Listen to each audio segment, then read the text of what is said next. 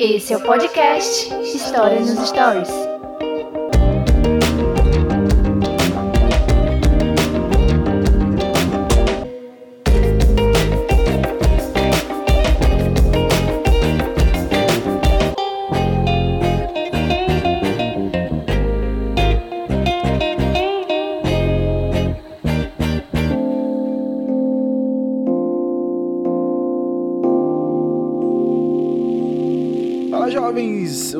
Eu sou o Daniel Rendei e esse é o podcast História nos Stories. E hoje a gente vai trabalhar um assunto bem interessante, um assunto que inaugurou a Idade Moderna, tá bom? A expansão marítima europeia. Foi um período compreendido entre os séculos 15 e 18, quando alguns povos europeus partiram para explorar o oceano que os rodeavam, tá? Então essas viagens deram início ao processo de revolução comercial ao encontro de culturas diferentes e da exploração do mundo, possibilitando a interligação dos continentes. Então vem comigo que a gente vai estudar hoje a expansão marítima europeia. Mas antes eu vou te pedir para seguir o História nos Stories no seu stream de preferência, tá? Siga aí, você pode seguir no Spotify, no Apple Podcast, no Deezer, no Republic Podcast, ou seja, no seu stream de preferência. Siga dos Stories. Você pode também divulgar é, e distribuir esse episódio para um colega, para alguém que você acredita que possa se interessar pelo assunto, tá bom? Muito obrigado pelo feedback dos outros episódios. Se você seguir o nos Stories no Instagram, você tem lá todos os episódios que já foram lançados, tá bom? Vai lá que tem muita coisa legal, já estamos chegando. Esse é o episódio número 33 tá? Então já foram muitos episódios durante todo esse período e muito obrigado pelo feedback e por você sempre estar aqui ouvindo e compartilhando história nos stories. Vou te pedir dessa vez que você possa compartilhar. Compartilhe esse episódio para que o História nos Stories possa crescer e que a gente possa ter uma grande comunidade aí é, de adeptos da história, tá bom? Muito obrigado, então vamos para o cast.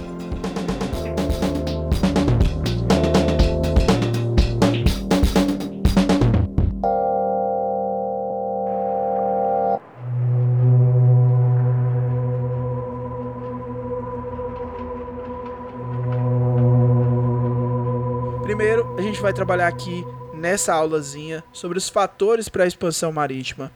A expansão marítima portuguesa, tá? Porque cada vai ter a expansão marítima da, da Espanha e a expansão marítima portuguesa, as etapas da expansão, as rivalidades ibéricas. Quando eu estou falando de rivalidades ibéricas, eu estou falando justamente da treta ali na Península Ibérica da Espanha, envolvendo Espanha e Portugal, tá bom? As navegações, porque que em outras nações é, passaram por esse processo de expansão marítima depois de muito tempo. A gente vai entender também tudo isso nessas aulas. E as consequências da expansão marítima europeia. Para definição, para que você fique bonitinho aí, para que você possa entender, para que você seja um aluno tranquilo, festival lindo, maravilhoso aí, cheiroso, que está nesse momento ouvindo aí essa aula. A expansão marítima europeia foi um processo histórico ocorrido entre os séculos 15 e 17. Então, é um processo dentro desse período que contribuiu para que a Europa superasse a crise do século XIV e do século XV. Foi um processo histórico, então não aconteceu da noite para o dia. É, teve antecedentes, teve durante teve depois. Então você vai ter várias, vários fatores que vão influenciar a expansão. Lembra que a expansão já existia territorialmente dentro do continente europeu, asiático, africano ali, havia já uma expansão territorial. Mas agora eles vão além do além mar, né? A gente fala assim, além mar, eles vão utilizar o Oceano Atlântico para essa expansão. Por isso, jovenzinhos, que chamamos de expansão marítima, ou seja, Oceano Atlântico. Então, através das grandes navegações, que também você pode encontrar esse tema conhecido como as grandes navegações, há uma expansão das atividades comerciais. Os caras vão expandir essa ideia de comércio, vai mudar, vai, vai sofrer uma alteração essa ideia de comércio, tá bom? Contribuindo para o processo de acumulação de capitais na Europa. O que é acumular capitais? É quando você começa a acumular o lucro, aquilo que você passa a lucrar. Você não, tem, você não gasta, você guarda, você poupa, você começa a acumular capitais, tá bom? Moedas, ouro, prata. Então, por definição, professor, faz uma, um releasezinho bonitinho pra mim aí, vai, tá? Então vou lá. Expansão marítima europeia, processo histórico ocorrido entre os séculos 15 e 17, que contribuiu para que a Europa superasse a crise dos séculos 14 e 15. Através das grandes navegações, há uma expansão das atividades comerciais, contribuindo para o processo de acumulação de capitais na Europa. A expansão marítima teve uma, um, nítido, um nítido caráter comercial, né? Então a expansão marítima está associada ao caráter comercial, à questão da, da compra, a venda de mercadorias, é, a necessidade de matérias-primas, matérias-primas que era necessário para a produção. Então tinha um caráter comercial e aí esse processo, ele é como uma empresa comercial de navegação, tá? Todos as, uh, os envolvidos aqui, eles vão estar relacionados nessa ideia comercial de navegação, né? Os grandes empreendimentos marítimos, o financiamento. Então você tem aqui vários, vários processos. Você tem aquele que vai nas embarcações, os marujos, aquele o, o capitão, o cara que está ali diretamente ligado ao projeto de expansão. Você vai de, também desde aquele que financia essas, essa expansão marítima, né? Aquele que está financiando, aquele que tem recurso capital para financiar essa expansão, beleza? Então, eu tenho também a formação do Estado Nacional. O que seria a formação do Estado Nacional? Quando você fala de Portugal, país, Portugal, a nação, você está falando da Espanha, a nação Espanha é uma nação, é um Estado é uma organização, um país com leis, com constituição, com um sistema de governo, seja ele, aqui no caso, a gente está falando sobre a monarquia. Então, a expansão marítima também tem relação com a ideia de formação do Estado Nacional e a centralização política, tá bom? As grandes, as grandes navegações só foram possíveis com a centralização do poder político, a figura de um rei, a figura de um monarca, de uma autoridade que organiza, que orquestra todo esse processo para expansão marítima.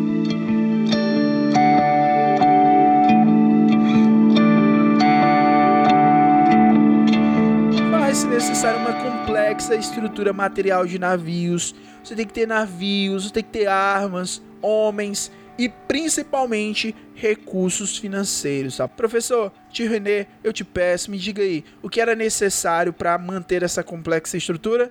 Material de navios, armas, homens, recursos financeiros, tá bom? Ai, que coisa linda e maravilhosa, tio. Aprendi, então tá tudo de boas. Vamos lá pra próxima. Aí você fala assim, tio René, cara, esses caras iam inventar de fazer essa expansão marítima, mas tudo na vida tem um interesse. A galera tinha interesse em alguma coisa. Ou o cara, tipo, ia fazer um empreendimento desse aqui do nada. O cara assim, pô, paz, eu vou investir meu dinheiro aqui na expansão marítima, não tô fazendo nada. Gente, não adianta, todo mundo tem interesse. Então o cara, ele vai investir isso porque ele quer retorno. Não é tipo assim, eu vou pegar meu dinheiro aqui, eu tô doido mesmo, vou gastar dinheiro hoje, eu vou gastar dinheiro, vou investir aqui nessas embarcações aqui. Pega, meu filho, quanto é que você quer? Queria eu ter nessa condição, queria a galera nessa época ter essa condição para fazer isso. Interesses econômicos eram a necessidade de ampliar a produção de alimentos. O recurso europeu, ou seja, a produção de alimentos na Europa, já estava escasso. Já não estava rendendo tanto assim. Então houve a necessidade de ampliar a produção de alimentos. O crescimento demográfico começou novamente um ritmo populacional a aumentar a necessidade de metais preciosos. Naquele período o pessoal precisava de ouro e prata. Eles vão começar a buscar em outras regiões ouro e prata. Ouro e la plata, tá? Para cunhagem de moedas. A moeda era cunhada com ouro ou prata. P, o monopólio exercido pelas cidades italianas. Eu expliquei para vocês que naquela época havia umas grandes feiras, né? As feiras que duravam de 45 a 60 dias. E aí tinham cidades italianas que dominavam esse comércio na Europa. Então eles distribuíam os produtos, as mercadorias que eram adquiridas lá no Oriente, eram comercializados por essas cidades, como a cidade de Veneza, a cidade de Florença. Agora com essa nova possibilidade, essas cidades começaram a temer que a sua hegemonia poderia ir de água, água abaixo, porque eles tinham o domínio sobre o comércio exercido no Mediterrâneo, porque a principal via para se chegar até o Oriente, se chegar até a China para pegar aquela seda para pegar o, os grãos, né, as Índias, os caminhos das Índias, para você ter todas as especiarias, cravo, canela, pimenta. Você tinha que utilizar o mar Mediterrâneo. Você tinha que ir ali pelo continente.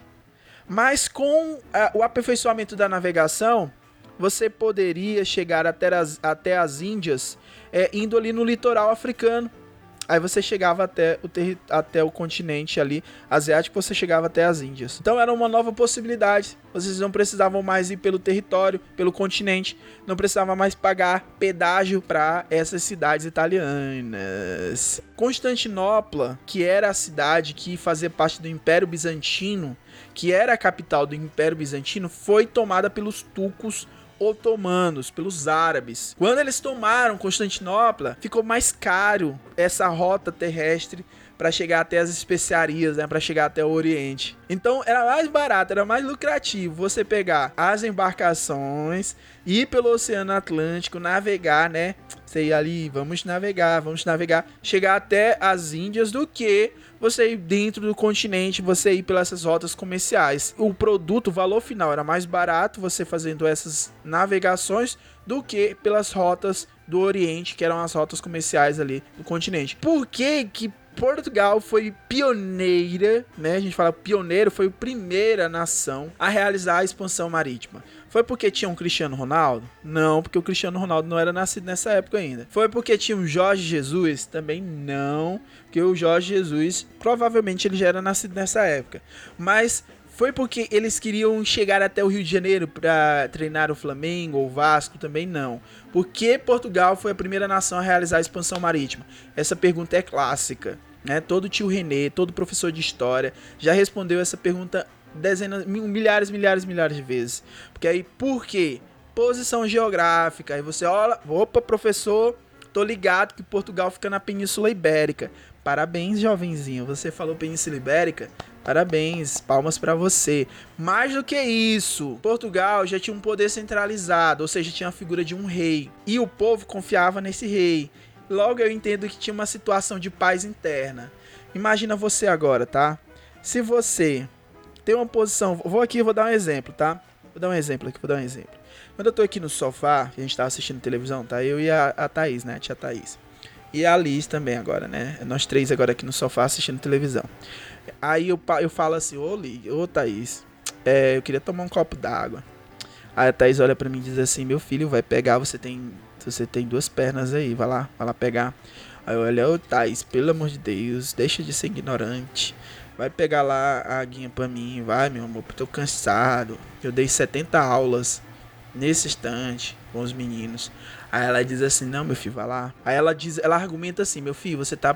Eu, eu digo assim, ô Thaís, tu tá bem, ó, tu tá mais perto da geladeira do que eu, cara. Tu tá do lado da geladeira ou não. Ou seja, há uma posição geográfica favorável para ela ser a pioneira em buscar água.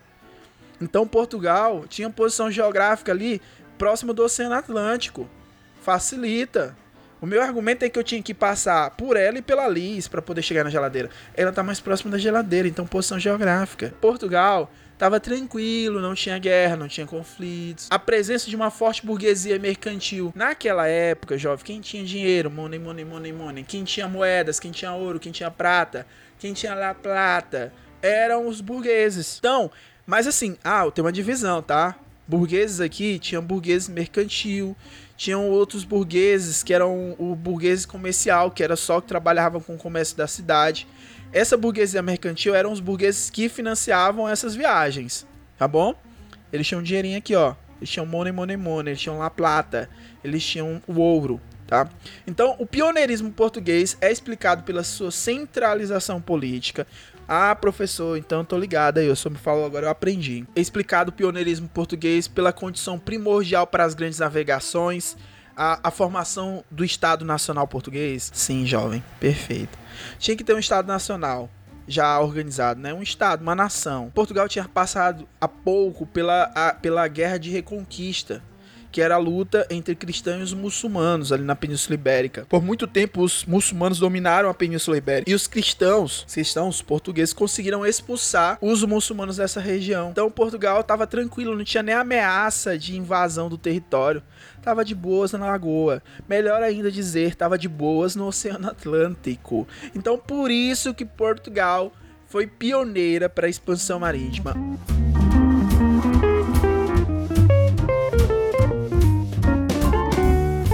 Dinastia aqui, é, portuguesa, foi a dinastia de Borgonha. Borgonha, a partir de 1143. Professor, por que, que senhor está me explicando sobre essa dinastia? O que, que tem a ver essa dinastia? Ela, ela que é responsável, ou seja, está dentro dessa característica, pelo processo de expansão territorial interna. Então, eles que iniciaram a expansão territorial. Primeiro, temos que conquistar o território, formar Portugal, né, o território português. Isso aconteceu ali entre os anos de 1383 e 1385, quando o Reino de Portugal conhece um movimento político denominado a Revolução de Aves. Essa é a Revolução de Aves aqui foi um movimento que criou a centralização do poder político, estabeleceu uma monarquia em Portugal, estabeleceu também uma aliança entre a burguesia mercantil lusitana Lembra aí, ó, sinônimo. Coloca na tua cabeça. Burguesia mercantil significa, ó, La Plata, dinheiro, economia, tá bom? Os burgueses que possuíam é, ouro e prata. E aí, essa burguesia mercantil começou a estabelecer base da economia e uma centralização política. E aí a dinastia de Aves é caracterizada pela expansão externa de Portugal, que seria a expansão marítima. A expansão marítima portuguesa interessava quem? A monarquia. Aí você pergunta assim, hum, que era que o rei queria com isso, hein? Ele buscava o seu fortalecimento, o fortalecimento da nobreza o rei, ele queria ser, além do, do título, né? Opa, eu sou o rei, mas ele queria ter poder, poder. E aí, pra ele que ele pudesse ter esse poder estabelecido, ele queria conquistar o quê? Conquista de terras. Tem o rei, do lado do rei eu tenho a nobreza, os nobres, né, que viviam ali próximo do rei. Aí você diz assim, professor, falta mais aí outra pessoa aí, outra outra peça aí nesse tabuleiro aí da expansão marítima. A Igreja Católica. A Igreja Católica pensava, tinha como ideia a possibilidade de cristianizar outros povos, exercer o mandamento do ID, ou seja, ir por todo mundo, pregar o evangelho a toda criatura. Então a igreja via naquele momento a possibilidade de colocar esse projeto em ação de cristianizar outros povos. E quem outro grupozinho aqui que vai estar tá no meio desse, dessa situação, a burguesia mercantil, como eu já falei várias vezes aqui durante essa aula, que eles desejavam, eles desejavam ampliar os seus lucros. Gente, que quer ganhar mais, sempre quer ganhar mais, muito mais, muito, muito, muito, muito, muito, muito. Então a burguesia mercantil pensou assim, cara, eu quero ampliar meus lucros.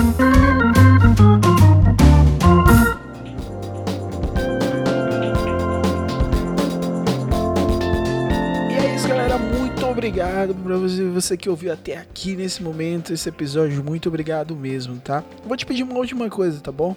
Se você gostou, compartilhe Stories nos Stories. Você pode fazer lá um Stories no Instagram, marcar arroba Stories nos Stories ou marcar o meu Instagram pessoal, arroba Daniel tá bom? Fico grato por você sempre estar aqui presente, sempre estar ouvindo aqui o cast, tá bom? Muito obrigado e até o próximo episódio.